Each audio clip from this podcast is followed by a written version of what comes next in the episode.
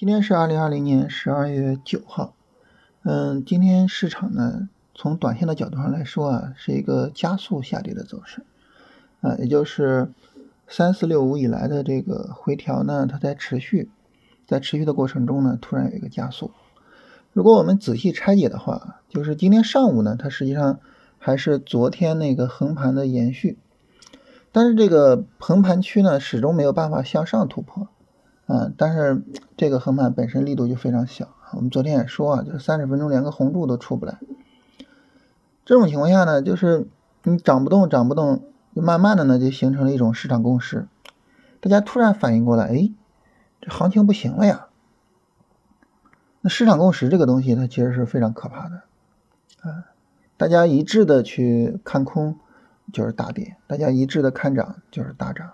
啊，这个非常可怕。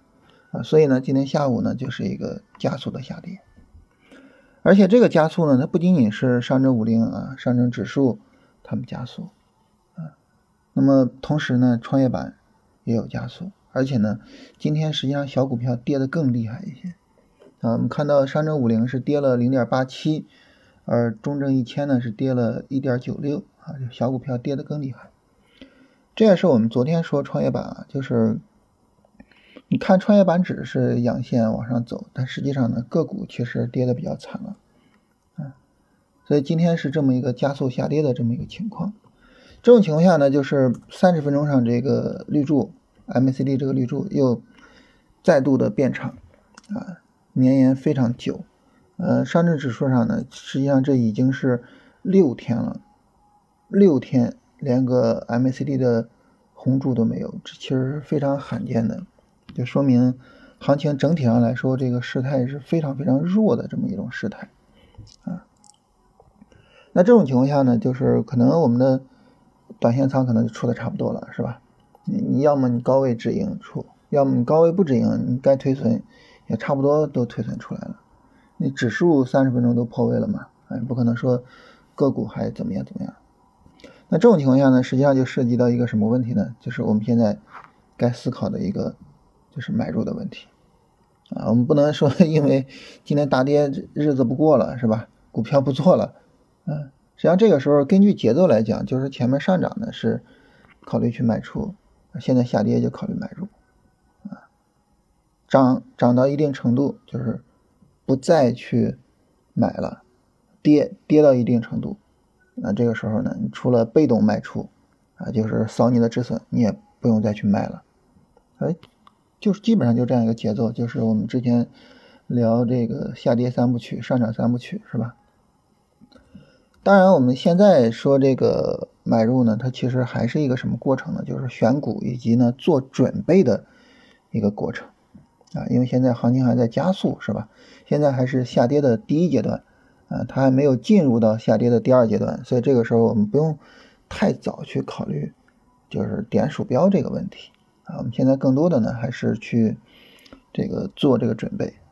那一般我们说这个，你做一个交易准备啊，它需要哪方面的准备呢？就是三个方面的准备。第一个呢，非常非常重要的啊，心理方面的准备啊，这个可能大家不太重视啊，就觉得我买股票，我我有钱，然后到买点了，我点鼠标不就完了吗？啊，所以很多时候呢，不太重视心理方面的准备。实际上，心理方面的准备呢，对于我们做股票来讲呢，它是第一位的。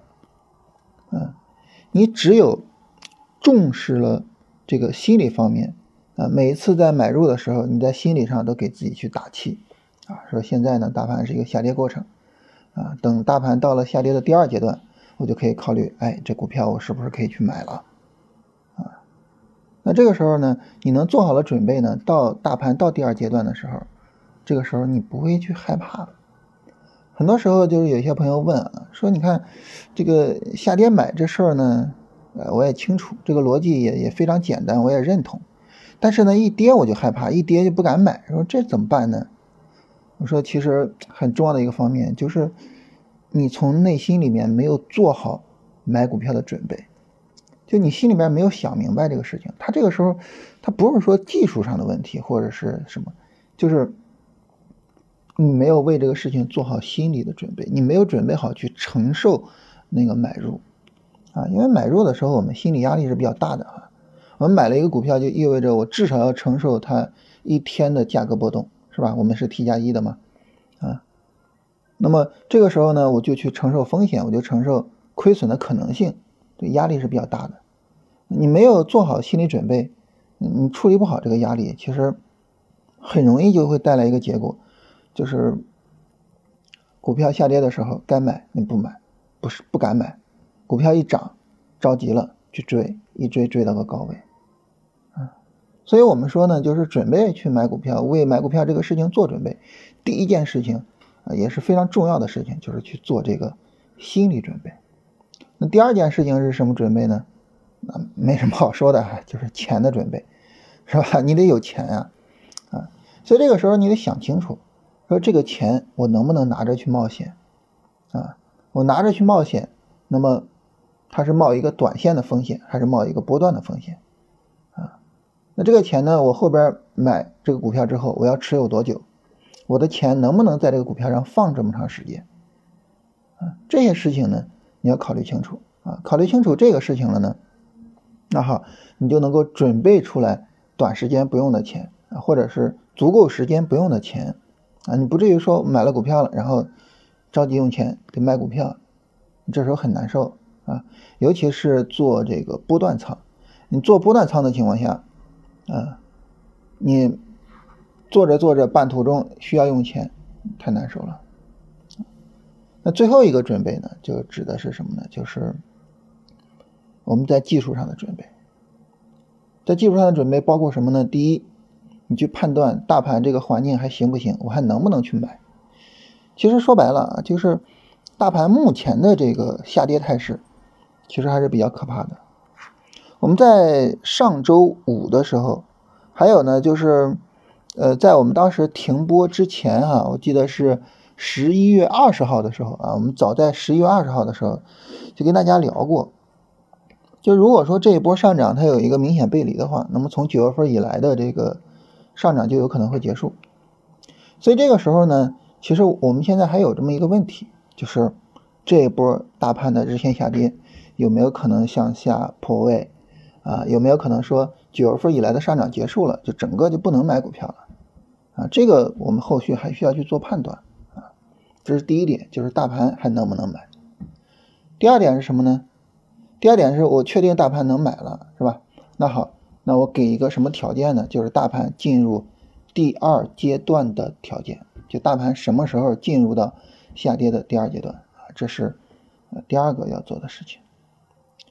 第三个呢，就是我既然到第二阶段去买，我就要准备好股票，所以我要提前去选股，啊，那么我选出来的股票，它应该是什么样的股票呢？它应该是比较强的上涨，然后它应该是比较小的回调。就现在大盘跌得很厉害，但是个股不应该跌得很厉害。然后呢，我买股票的时候呢，大盘处于下跌的第二阶段，对吧？那个股呢，它应该处于下跌的第二阶段，或者是下跌的。第三阶段，也就是它有可能会比大盘，哎，更早的去见底，更早的去拉升，这样的股票才比较强，啊，才值得我去买。那么在技术上做好这些准备之后呢，其实呢，就是说这个去运用资金呢，相对来说就比较靠谱了，啊，你比如说像这个下跌力度大，啊，尽管呢它不破位啊，可以买，但是呢，我觉得这力度太大了。我把仓位减一下，比如说我买半仓，然后呢，我拿着我的半仓呢去等大盘的下跌第二阶段，等了之后呢，我去买我比较靠谱的个股，啊，这个时候呢，大盘涨起来，哎，我如愿以偿赚到利润了。大盘跌下去，你看这个我我个股可能该止损的止损，可能有些个股有盈利，啊，我能盈利出来，我就盈利出来，但这个时候呢。我是半仓嘛，我风险也控制的很好，啊，就是你怎么做都会比较舒服。当你把这些准备做好的时候，你怎么做单子都比较舒服啊。市场呢，无论怎么走，啊，你也都会觉得，嗯，这个行情呢，在我的掌控之中，啊，它尽管不会每次都像我期待的那样上涨，或者是涨得很厉害，或者怎么样，啊，但是呢，它都没有太多的去。超出我的意料啊，不会说，哎，这个我就没有做好任何准备、任何计划啊，我就是大盘涨了，然后我害怕踏空，然后我就去买。那这个时候呢，一旦大盘这个在你买了之后下跌，你就立马就懵了啊，它不至于出现这种情况。只要不出现这种情况呢，就意味着我们就不会出现不可控的啊这种风险啊，只要所有的风险都是可控的啊，而盈利呢，那都是根据我们的操作啊应得的。这个时候，其实你的交易呢就慢慢的做好了。所以呢，今天跟大家就是借着这个大跌啊，跟大家聊聊这个话题，就是为了做好买入啊，我们应该准备些什么？然后呢，来回答一下大家的问题啊，在这儿首先说一下啊，大家把那个讨论区啊给搞成了这个。互动问答区了啊，全都来里边提问题啊！我就看到有一位朋友回答了这个顶背离、底背离的问题啊，非常好。咱大部分都来提问题。这个讨论区它有点类似于我们以前玩的那个论坛啊，现在论坛已经啊不是一种主流的这种呃这个这个互动区了啊。啊，它有点类似于论坛，就是大家可以去看看别人的问题，回答一下别人的问题啊，别老忘，别老让我一个人回答，好吧？在这顺便说一下啊，就是喜马拉雅的一个新东西，大家可以在我们的声音下方看到啊，在评论区的上方一个讨论区，大家可以相互之间去做一下互动啊，然后呃，互动比较好的，比如说提问题提的，我觉得质量比较好，或者是回答问题回答的比较好。呃，我们从十二月八号到十二月十八号啊，有十个喜马拉雅的 VIP 季卡送出。嗯，大家的问题啊，首先第一个就是龙回头是在三十分钟第一次下跌的时候买，还是三十分钟下上下？这个啊，它取决于你做什么级别的操作啊。大家看龙回头战法这个专辑啊。啊，大家搜索“龙回头战法”就可以看到这个专辑。在这个专辑里边呢，我们跟大家聊了波段操作，聊了短线，聊了超短线。如果说你做超短线的话，那么三十分钟一个下就可以去买了。如果说呢，你做短线啊，日线、短线就需要三十分钟下上下，嗯，也就是大概就时间短的话，三到五天可以完成。呃，时间正常的时间的话，就大概需要。一个半周到两个周，啊，一般情况来说呢，我是比较鼓励大家先做日线、短线或者是日线波段，不要一上来就做超短线，嗯，这个要求太高啊。做日线、短线，也就是呃回调一周左右再去买。第二个问题呢是问广发基建和建筑材料还能不能持有？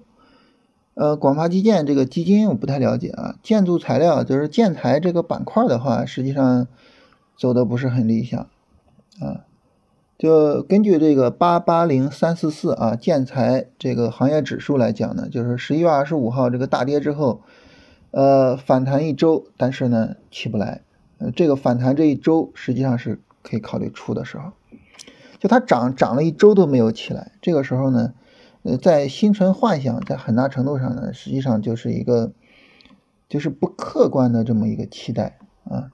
就它都，呃，这个上涨涨了一周的时间了，但是呢，它并没有拓展出空间来，啊，这个时候呢，你非得指望着它能走出来行情，啊，这个呢是不客观的啊，不能说是对还是错啊，不客观。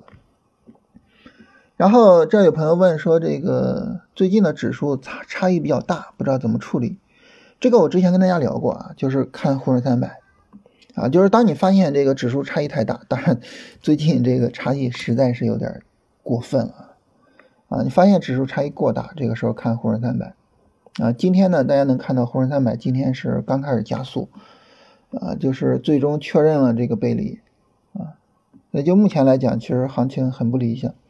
尽管它现在没有破位啊，但是，呃，现在没办法去排除说整个波段上涨结束，然后最终会向下破位的这种可能性。还有朋友问说，中国软件能不能买？呃，中国软件这个股票呢，你很明显的看它走的非常的弱，啊，它从六十四以来的这个反弹，就整体的反弹力度也比较弱，这个股票我是不会去考虑的，就是它整体的这个。上涨实在是太弱了，就是我我我是不会考虑这种股票的。嗯，整体上来讲，我比较喜欢的股票呢，就是它能有一个，就是首先啊，从幺二九以来的这个波段调整不应该太大，啊，它从幺二九调到六十四都调了百分之五十，这个幅度太大了，这是第一个我不喜欢的地方。第二个呢，从六十四开始反弹呢，我比较希望的那种走势呢，是一波行情强力的过九十，就是一波行情直接过前高，啊，这种情况呢，我会比较喜欢。最后呢，就是调整力度小，反正中国软件呢，很明显就是不符合啊，所以这个股票就我自己来讲，我是不太认同的。然后呢，这朋友问说买卖点的这个确定，买卖点的确定呢，大家可以去看一下龙虎斗战法里边，好像是第十期和第十一期，呃，我们分别用两期节目跟大家聊了这个话题。然后业绩是怎么样去对比的？这个里面包含两个部分啊，第一个部分呢，就是对于业绩股，也就是我做波段的这些股票，做波段的这些股票呢，最重要的是它的未来的业绩是可增长的，啊，就是你能够去预期说这个呃企业它未来的业绩还有拓展的空间，啊，甚至于说它可能有一个增长率比较高的这么一个拓展空间。你像新能源车这个赛道是吧？那么在这个赛道上呢？那么，因为它未来的这个需求空间是比较大的啊，所以呢，你能够去判断说它可能会有一个这个行业会有一个呃长期的这个年复合增长率啊，所以这种情况下呢，就是它业绩可能会比较好一点啊。所以呢，对于这个业绩来说呢，呃，大的股票那个做波段是这样，就是去看它的这种业绩的增长性，而对于做短线，尤其是做这种炒作的这种概念股。其实重点的并不在于说它这种业绩的确定性，重点在于它的这个逻辑能不能够支持市场去炒一波啊。就是这个逻辑当然也是关于说它的未来的业绩增长的，但是这个业绩增长的确定性不用那么强，就是看它能不能支持着市场去炒一波啊。换句话说呢，就是这个逻辑能不能支撑一两个月或者两三个月的时间。只要能支撑住就没问题，啊，所以做波段和做短线其实是不太一样的。啊，有朋友问这个 N 的画法啊和什么时候去买？嗯，这个 N 的画法呢，说白了哈，就是你把 N 里边的三段短线找出来啊，这个 N 就画出来了。那三段三段短线怎么样去找出来呢？我觉得技术分析这个东西。呃，它其实最重要的还是应该符合我们朴素的啊对市场的感受，所以你说我怎么把短线给画出来呢？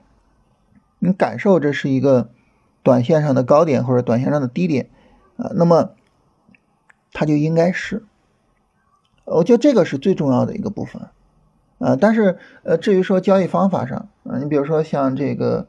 短线的高低点，一般呢我们会用 MACD 红绿柱切换去画啊。对于 N 的话呢，我们一般会使用 DF 穿零轴去画啊。呃，大致上是这样。然后呃说这个直播的时候跟大家聊一下啊，今天晚上七点啊跟大家这个直播，然后直播的时候我给大家具体画一下，好吧？啊，比我们现在这个呃就是语音在讲可能会更靠谱一些。这个朋友问说：“这个如果说市场走波段回调，然后呢，我们去做那些弱转强的股票，啊，做如果我们做短线的话呢，应该做这个波段低位的股票啊，安全性高，空间大，啊，其实是这样的，就是总体上来说呢，波段低位肯定是好于波段高位的啊，包括对于大盘来说也是一样的。然后有色、银行、保险是不是可以去介入？可以看回调的情况啊，如果说调整力度小的话，当然可以。”啊，调整力度大就不行了。无论板块还是个股，都是这么一个标准啊。协金城十二月二号买入啊，是超短还是短线？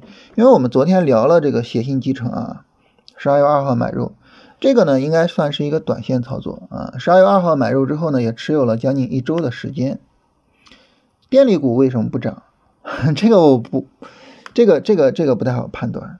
就是一个板块它为什么涨？啊，我们可以比较好的去找它的原因啊。但是你说它为什么不涨？啊，这个就不太好判断啊。那究竟是它没有一个呃，就是很好的业绩预期，还是说这个市场不太认同它的逻辑，还是什么？这个不太好判断啊。而且呢，业绩股其那个电力股其实近期表现也不算太差啊，它近期表现并不算差啊，实际上还挺强的。所以对于我们来说呢，我觉得是它涨的时候，我去判断它是什么逻辑，然后呢，这个它的逻辑能不能持续啊？这种情况下呢，就比较集中精力啊。如果说涨的板块，我要去看，去看它为什么涨；不涨的，我也要去管它为什么不涨。我觉得有点浪费精力。我觉得不涨的没有必要去管它，那我们就需要去管那些涨的为什么涨，然后能不能持续，我们能不能去跟踪就可以了。然后最后呢，有朋友问这个泰格医药，泰格医药能不能回调的时候介入？